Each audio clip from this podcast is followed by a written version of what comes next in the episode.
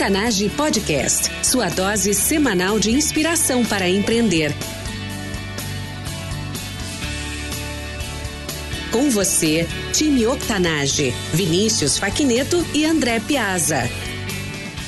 Olá, ouvintes, bem-vindos ao time Octanage. Eu sou Vinícius Faquineto, fundador deste podcast junto com André Piazza. Todas as semanas entrevistamos empreendedores incríveis, com histórias reais, igual a eu e você. Através de histórias de transpiração, queremos inspirar e motivar você com ensinamentos simples e práticos sobre empreendedorismo. Nosso convidado especial de hoje é cofundador da Clux, principal plataforma de inteligência financeira do Brasil. Na sua história como empreendedor, foi CFO da CSL, maior fabricante fabricante de cabos navais da América Latina, cofundador da Sent Monitor, startup dedicada à tecnologia de análise de mídias sociais, e também do Ciclo Empreendedor, ONG dedicada a fomentar o empreendedorismo no Rio Grande do Sul. Alexandre Bujanra, seja muito bem-vindo. Fala Vini, oi pessoal. Obrigado pela oportunidade. Vai ser um prazer trocar uma ideia com, com vocês da Octanage. Alexandre, só tenho a te agradecer por estar aqui conosco e agradecer também, pois aprendi muito contigo no Ciclo Empreendedor e vai ser uma honra compartilhar a tua história com os nossos ouvintes. Para quem não te conhece, fale brevemente sobre a tua vida pessoal e complemente com algo que eu não tenha mencionado na tua introdução. Sobre a minha vida pessoal, bom,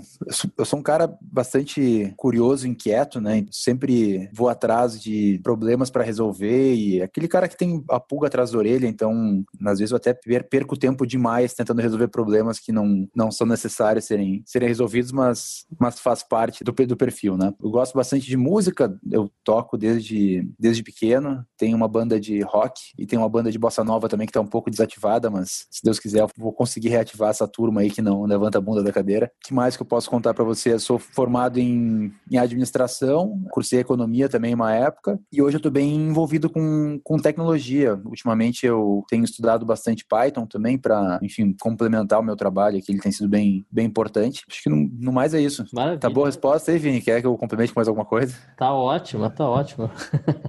Inclusive, qual é que é o nome da banda? A banda de rock chama Amantes da Rainha. A gente tá, tá num esforço agora para fazer um, um EP um CD de três ou quatro músicas, mais pra né, ter, um, ter uma recordação legal, assim, da, de uma época. E a banda de bossa até tem umas músicas que estão no Spotify, se tu quiser procurar ali depois, chama Cães Sem Província. Certeza nós vamos colocar aí no, no episódio. E, mas, bom, Alexandre, o teu relacionamento com o empreendedorismo já vem de algumas gerações, né? Mas hoje, qual é a tua maior competência? Nos diga qual é e defina ela para os nossos ouvintes. Cara, é difícil de dizer, eu não, não sou muito bom falando de mim, assim, né? Minha maior competência. Eu sou bem obstinado, assim, e, e, e às vezes eu sou, sou bem cabeça dura e o cabeça dura acaba se tornando algo bom porque o, o cara que é muito cabeça dura geralmente é o cara perseverante. Eu sou o tipo de cara que bate com a cabeça na parede até quebrar a parede parede. Então acho que isso pode ser uma, uma vantagem interessante, assim, né? Não desistir muito fácil e perseguir cansavelmente as coisas que eu, que eu acredito. E falando sobre a Clux, qual é o grande problema que vocês buscam resolver ou que ela resolve? Uh, a Clux é uma, é uma história interessante. Eu trabalhei uma época em um escritório especializado em fusões e aquisições. A gente dava consultoria para empresas uh, que iam ser vendidas, né? ou empresas que estavam atrás de outras empresas para serem compradas. E tinha um insumo que eu precisava, que era vital no meu dia a dia, que eram demonstrativos financeiros de empresas. Porque a única informação que o cara de M&A precisa para conseguir saber se aquela empresa tem perfil para ser comprada ou ser vendida é o demonstrativo financeiro. Se eu tenho uma empresa que quer comprar, uma empresa do setor de alimentos, que fatura entre 100 e 200 milhões milhões e tem uma margem, preciso do demonstrativo financeiro desse cara para eu conseguir filtrar quais são as empresas que, estão de acordo com esse perfil. E a gente não tinha essa informação, era uma informação que estava disponível na internet, só que era uma muito truncada. A gente tinha inclusive um analista que passava o dia inteiro na internet vasculhando diários oficiais e fontes de, de dados para conseguir fazer uma base própria de demonstrativos financeiros. E claro que, por mais que ele tivesse a maior boa vontade do mundo, ele, ele não conseguia fazer um trabalho completo como, como a gente precisava. E eu saí do do, escritório de M&A com essa, com essa pulga atrás da orelha, né? Poxa, tinha um analista que fazia isso o dia inteiro, chamava Robert analista, né? Grande faixa o Robert. E tinham vários escritórios de M&A que tinham o mesmo problema, que tinham seus próprios analistas internos coletando informações financeiras de empresas, né? E aí eu saí com essa, com essa pulga atrás da orelha, reunia os, os parceiros certos para conseguir resolver esse problema e a gente desenvolveu um robô que entra na internet, vasculha a internet atrás de demonstrativos financeiros, puxa esse dado para dentro de uma base de dados e estrutura o dado que está dentro de um PDF Estrutura ele num, num formato de banco de dados mesmo, como se fosse uma tabela de Excel. E a gente revende isso geralmente para grandes integradores de dados, como é o caso da Standard Poor's, da Capital IQ, da LexisNexis, da Nelway, enfim, tem N integradores de dados que consomem as nossas informações. Né? Então, assim, o problema que a Cooks resolve, sendo bem pragmático, é entregar um dado financeiro que é muito difícil de, de encontrar. E claro, esses, esses caras, né, as, as Capital IQ da vida, LexisNexis, no final das contas, eles atendem escritórios de investimentos, como era o que eu trabalhava. Então, eu entrego para grandes players que revém, integram isso nos seus produtos e, e acabam revendendo o meu, meu dado. A nossa base, ele tem 97% das empresas é, é de capital fechado, são de capital fechado. Tem uma parceirinha de capital aberto que, claro, bem fácil de encontrar, tu entra na Bovespa ali, tu encontra, mas Sim. o nosso diferencial é conseguir encontrar informações de empresas de capital fechado. Alexandre, sobre os altos e baixos da vida de quem empreende, eu gostaria agora que contasse pra gente qual foi teu pior momento como empreendedor e o que que tu fez para superar esse momento. Logo quando eu saí do escritório de M&A com esse, essa ideia de resolver esse problema, de coletar demonstrativos financeiros, beleza, fui lá, fiz isso, consegui coletar os dados, consegui estruturar os demonstrativos e a gente desenvolveu uma plataforma online super completa, cheia de recursos, com um monte de coisa que seria o sonho de qualquer analista de M&A, né? E aí a gente foi pro mercado, né? Poxa, agora é hora de, vamos vender essa plataforma, a gente vai arrebentar, não tem como dar errado, isso aqui é foda. E a gente bateu em um, bateu em dois, bateu em três, bateu em vinte, bateu em cinquenta e, meu, e não vendia, vendeu assim super pouco, sabe? Então, foi um pouco frustrante porque, claro, né, a fez, botou um esforço enorme para num produto que, no final das contas, ele, ele acabou não vendendo, acho que por questão de não estar tá tão validado a questão de mercado e, e também de pricing, né? Porque tem, uma, tem, tem duas questões de mercado importantes que a gente não levou em consideração no primeiro momento, que era, poxa, não tem muitas consultorias de M&A no Brasil. Devem ter, sei lá, 500, máximo, estourando, assim, ó. Espremendo tudo que dá, tem, tem 500 players que podem comprar Então, o nosso addressable market, né, o nosso mercado endereçável que a gente conseguiria trabalhar, seriam 500 empresas, tá? Que é um mercado muito, muito, muito pequeno se tu pensa em querer ganhar escala, em ser realmente uma, uma startup, alguns milhões e tenha, e tenha pé e cabeça, né? Então, esse, esse banho de água fria, de quando eu me deparei com o mercado, eu me dei conta, puta, cara, esse mercado é muito pequeno, o que, que eu fui me meter nessa porra? E os caras ainda não compram porque é o M&A ele tem uma característica ainda para ajudar um pouco mais a nossa situação. O M&A ele tem uma característica que é eles eles são em termos de faturamento, porque cara, quando o M&A ele é enorme sobre aquele negócio que ele fechou. Só que enquanto ele não fecha, ele não tem receita recorrente ou tem uma receita recorrente mínima. Então, eles estão sempre correndo atrás do rabo, né? Então, tá sempre criando negócio novo, negócio novo, negócio novo e pagar um serviço recorrente num mercado que tem uma, uma receita cíclica, conseguir encaixar isso era muito difícil. Então, foi uma combinação de fatores é, que dificultou bastante a nossa, a nossa vida. Então, esse, esse foi, uma, foi uma dificuldade assim que não foi, não foi muito legal. Aí a gente começou a se voltar para integradores de dados, né? A gente deu o um clique aqui, tá, poxa, o M&A não tá dando certo, cara, a plataforma, puta, M&A não é um mercado, vamos ver outro mercado para a plataforma. Inclusive, a gente tá, tem outros mercados agora que a gente está descobrindo que tem um fit enorme, com, que são mercados muito maiores, inclusive, que tem um fit enorme com a nossa plataforma. Mas naquele momento a gente se deparou com essa situação e o que, que a gente faz? Vamos bater na porta dos integradores de dados. Esses caras, eles precisam disso. É um problema que os M&As têm, eles já atendem M&As grandes. Vamos, vamos integrar o nosso dado na, na plataforma deles. E foi um clique interessante e aí, aí o negócio realmente ficou de pé, né? E ficou, teve pé e cabeça.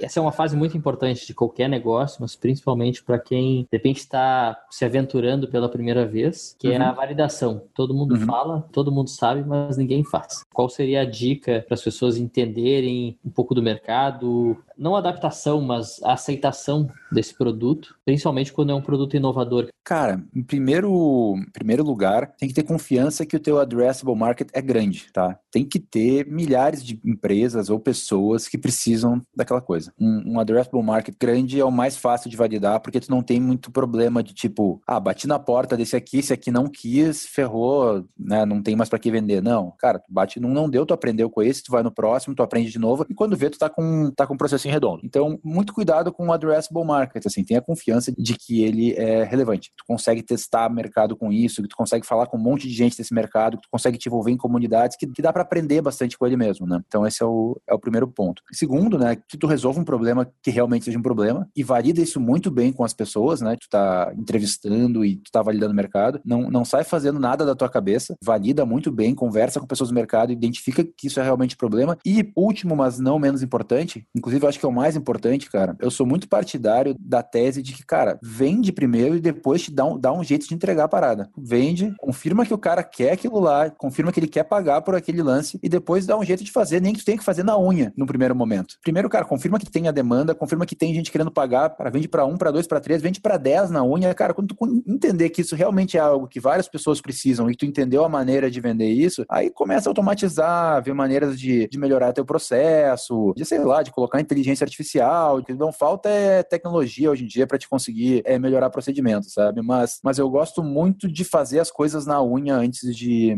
de ver uma maneira de escalar, sabe? Anotado e concordo. Maravilha. Essa, com certeza, uma dica incrível que as pessoas realmente não seguem elas. Mas é impressionante a quantidade de pessoas que chegam querendo investimentos sem absolutamente nada, sem ao menos testar a ideia. Cara, quem é que vai colocar dinheiro numa coisa que nem tu acredita? Exato. Cara, é, empreendimento de PowerPoint, cara, não falta e tem muitos que são muito bonitos e PowerPoints lindos, inclusive. Inclusive, se for pro mundo do, do blockchain, cara, o que tem de, de moeda, cara, que não tem pé e cabeça, mas tá ali, cara, com um white paper lindão, com um site foda, cara, tem, tem pra caramba. Não tem nada validado, é uma coisa muito louca, zero validação, assim. É um mal da nossa era, eu acho.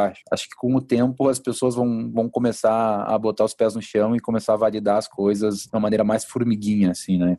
Bom, antes da gente ir pro nosso jogo rápido, vamos supor que tu perdeu tudo, mas você continua com o seu conhecimento adquirido, experiência, um computador e mil reais. Quais okay. seriam os teus próximos passos nos próximos sete dias para te reerguer? Se tu tá numa situação assim que tu perdeu tudo e tu tem o computador e mil reais, a possibilidade de tu conseguir um investimento para um novo empreendimento ela é remota. Eu não pensaria num novo empreendimento, ah, vou fazer uma nova solução, vou, sei lá, cara, vou montar um whatever que eu consiga tirar uma graninha e crescer aos pouquinhos. Eu acho que eu gosto muito de um modelo de negócio que é meio old fashioned, é meio old school, assim, que não é, não é aquela coisa glamurosa, startup, uh, investidores e tal, mas, cara, é um negócio que, um ramo de negócio que que, que tem bastante mercado e te permite, muitas vezes, né, se tu gastar sola de sapato, crescer rápido, cara. Eu gosto muito de representação comercial, velho. Eu gosto pelo seguinte, a representação comercial é um negócio que tu não precisa investir nada, né? Tu não precisa botar grana num desenvolvimento de um software ou de uma... ou contratar gente. Não, cara, tu precisa conhecer pessoas, conhecer pessoas que tenham produtos e ligar elas a outras pessoas que precisem desses produtos. Acho que eu, eu,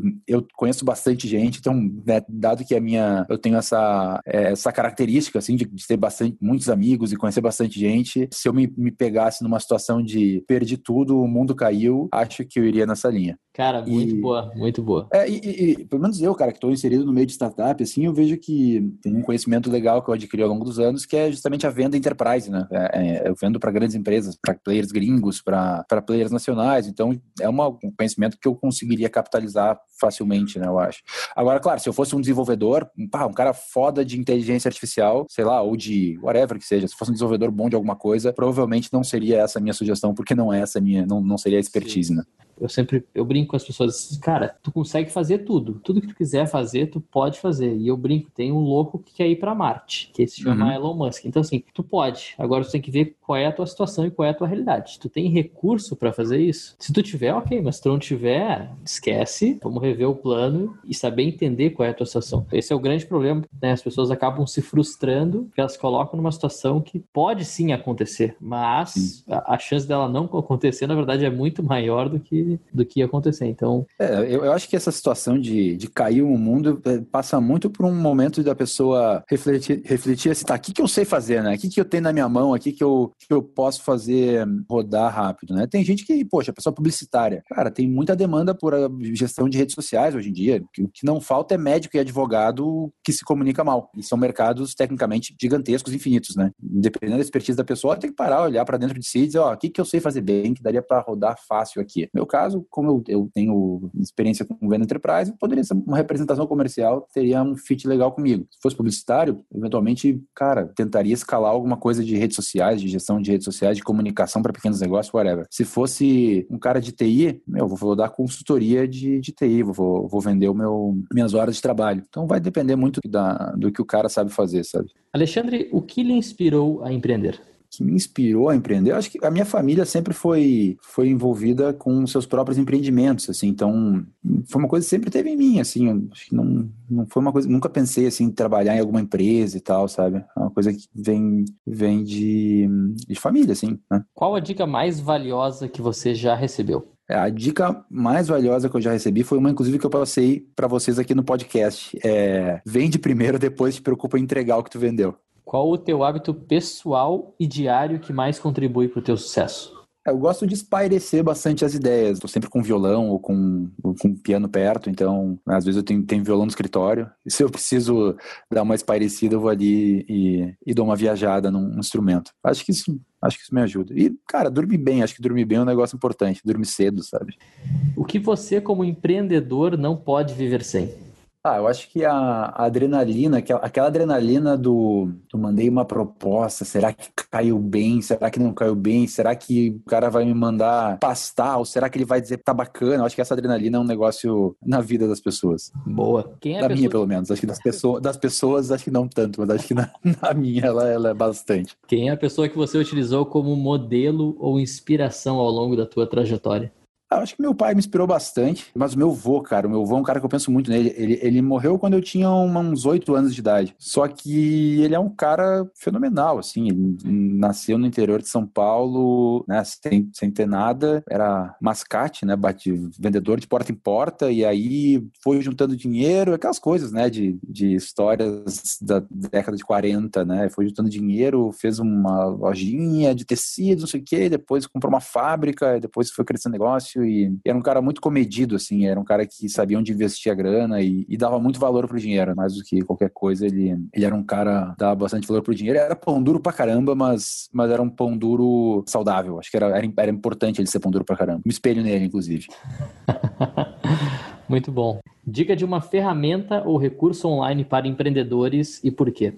eu gosto de testar landing pages, sabe? Tipo, tem uma ideia maluca. Ah, quero vender, sei lá, redimboca da parafuseta. Tem nego que precisa disso. É muito fácil hoje tu testar isso, porque tu, tu levanta uma landing page em menos de um dia, pega lá um, um serviço de, de landing page, como, por exemplo, Lead Pages, que é um que, eu, que a gente usa, ou se tu, se tu já tiver num estágio posterior que tu quer, tu quer otimizar, e tu pega um Optimize ali, ou um, ou um desses, uh, um Unbounce para te ficar fazendo teste AB. Mas assim, serviço de landing page não falta, tem a rodo. Então, acho que é, é, sempre legal tu testar novas propostas, né, novas ideias de negócio com uma landing page e anúncio no, no Google. Testar se aquilo lá existe tem gente que procura para aquele negócio. Porque, querendo ou não, o canal mais universal que existe hoje são pesquisas no Google, né? O cara procurando por alguma coisa que se depara com aquilo que ele está procurando em algum site. É a maneira mais fácil de tu conseguir validar, eu acho, uma, uma proposta de negócio sem precisar meter mão na massa e sair uh, desenvolvendo coisa e tal, certo? Tipo, ah, chegou mil pessoas atrás do teu negócio que está querendo uh, oferecer, beleza, vamos, vamos transformar isso num business, né? Mas não chegou, ah, rasga, vai pro próximo. Excelente. É o lead page que tu usa? Eu uso lead pages, cara, mas assim, eu gosto de montar os meus, as minhas páginas ali porque ele é muito bom para conversão. Assim. Ele tem uns, uns, templates bem bons, assim, para idiotas de comunicação como eu. Então, eu só sigo o template ali e não tem muito mistério, assim, sabe? Mas num segundo momento, quando tu tem que otimizar o teu site, tu já, tá, já confirmou a demanda, já entendeu mais ou menos como é, que faz as pessoas converterem, tu tem que otimizar teu site, tem que saber se o botão fica melhor em vermelho ou em amarelo, se a letra maior é melhor que a letra menor, se, se a chamada principal é essa ou aquela. Aí tu precisa de, de serviços de teste AB, como é o caso da Optimize ali, ou do Monse. Dica de um livro, filme ou seriado para o nosso público empreendedor e por quê? Cara, não quero ser clichê e sugerir para a turma ler Lean Startup, Startup Owner's Manual, enfim, né, esses livros que já fazem parte do, do arsenal, né? Traction ou Predictable Revenues, enfim, né? todos esses são bacanas, é importante, é importante saber do que eles se tratam, mas teve um livro, cara, que eu li, que realmente me marcou, eu li na faculdade esse livro, e a, ele é um livro antigaço, é de 1970, mas ele ainda é super atual, chama A Meta. É um livro lindo, cara, ele é, é, é muito, muito legal uh, a maneira como o autor aborda questões operacionais e é de fábrica, no caso, mas que se aplica em, em várias, são, são pontos que se aplicam em, em vários âmbitos da, da atividade empreendedora, né? Como trabalhar com escassez, como achar os processos ideais, como trabalhar os fluxos para que eles sejam fluidos, esse tipo de coisa. E tem um outro cara que eu, que eu gostei bastante, quem me indicou foi um cara, foi um tio que, eu, tio que já faleceu, mas era um tio muito maluco. É um livro também antigo pra caramba, que se chama Fuzzy Logic. O pessoal não tá vendo o vídeo, né? Mas tu tá vendo o vídeo aqui. É um livro, acho que, cara, isso aqui é década de 80. Ele versa sobre os princípios da, do, do que se tornaria depois a inteligência artificial, assim. Então é interessante para ter uma noção de lógica, de programação, de como as máquinas tendem a pensar e quais, como é que elas fazem cálculos. É um livro que te ajuda a ter uma clareza melhor, assim, na hora de, de precisar moldar uma solução tecnológica ou pensar como é que um produto vai funcionar, esse tipo de coisa. Acho que isso me ajuda bastante. Ah, tem, tem um outro livro que eu lembrei aqui também. É, agora a gente vai, a memória vai funcionando, a gente vai lembrando das coisas, né? Que, que eu achei muito legal, assim, que se chama Ou Tudo ou Nada, que é uma história de um brasileiro que, que era rockstar da Bolsa de Valores no, na década de 70, de final da década de 70, início da década de 80, e fez muita grana, comprou uma mansão na Joatinga, tava assim, ó, estourando, fazendo bastante dinheiro, e teve um problema com a mulher, a mulher traiu ele, ficou em depressão, ele vendeu tudo e foi morar no Caribe. E lá no Caribe ele começou a se envolver com tráfico de drogas e tal. Começou tráficos pequenos ali na, na região do Caribe e, e depois de um tempo ele, ele já era mula do cartel de Cali trazendo dinheiro de Londres de volta para América do Sul. Então, assim, é de certa forma uma história de empreendedorismo, não é que a gente gosta de se espelhar, mas ele de certa forma achou seus caminhos, né? Ele foi fluido e foi achando seus caminhos. Claro que não para um caminho bom, mas, mas foi um, um livro muito interessante também que eu recomendo. Tudo ou Nada, que é do mesmo, do mesmo cara que escreveu Tropa de Elite. Alexandre, qual foi a última palavra que tu pesquisou no Google? Boa pergunta. Mas eu não sei te dizer, cara. Devo ter pesquisado acordes para trompete. Quem foi a última pessoa que você falou hoje? A minha mulher. Essa é fácil, né? É, boa. 99% das pessoas devem ter essa mesma resposta. o que, que tu tem escutado recentemente? Um artista? Cara, eu, eu, sempre escutei muito Chico Buarque e Bossa Nova em geral, mas eu tenho escutado bastante Queens of the Stone Age agora, ultimamente. Não tem nada a ver, tá? mas, mas eu, eu gosto. O último vídeo que tu assistiu no YouTube? Eu tava vendo a reprise do João Amoedo no Roda Viva no YouTube. Muito bom. Pra gente fechar agora, hoje, 2018, pelo que, que tu é mais entusiasmado? O que, que te motiva a continuar nessa carreira empreendedora? Cara, criar algo que resolva um problema interessante e que seja perene, tenha uma coisa, seja uma coisa que, que dure para longo prazo, assim, sabe? Eu, eu, quero construir algo realmente relevante, né? Então acho que acho que é isso que me motiva. É bem simples de explicar. Bom, para a gente finalizar, qual a dica de ouro para os nossos ouvintes? Porra, mas eu já respondi três vezes essa, cara. É, não, não vale a mesma. a dica de ouro. Cara, eu acho que quando. Ah, mas eu vou ser clichê, né? Mas mas beleza, o clichê, o clichê tá na moda. Sempre vai ter tudo e que parece que o mundo desabou e que não tem nada funcionando e, e o cliente cancelou o contrato e o sistema parou de funcionar ao mesmo tempo e o outro cliente já quer cancelar também porque deu bug e tá fora e, e tua vida tá um inferno. Tu pensa, ah, meu, que merda, onde é que eu me meti? Ah, meu, essas coisas são passageiras. Acho que senta, respira, conta até 10 e bola pra frente. Time Octanage. Nós somos a média das pessoas com quem mais convivemos. E hoje vocês estiveram aqui comigo e com Alexandre Abujanra. Acessem octanage.com e lá vocês encontrarão tudo que nós mencionamos nessa entrevista: ferramentas, dicas e tudo mais. Para conectar com o Alexandre, acesse octanage.com/comunidade crie seu usuário. Você poderá interagir diretamente com ele e com todos os nossos ouvintes. Nos envie dicas e perguntas e faça parte desse time. Suas dúvidas podem ajudar muita gente. E não esqueçam de curtir o Octanage nas redes sociais. São novos episódios todas as semanas com histórias incríveis para quem quer empreender ou aprimorar ainda mais o seu negócio. Alexandre, muito obrigado por estar aqui conosco e por ter compartilhado contar outra história com os nossos ouvintes. Por isso e tudo mais, nós saudamos e agradecemos. Valeu, pessoal. Foi um prazer conversar com vocês. Sempre bacana rever o Vini aí, um amigo de longa data. E é isso aí, fico à disposição. Se alguém quiser trocar uma ideia a qualquer hora, é só me chamar. Obrigado. Alexandre Abujama, mais uma vez, muito, muito obrigado. E time Octanage, até a próxima.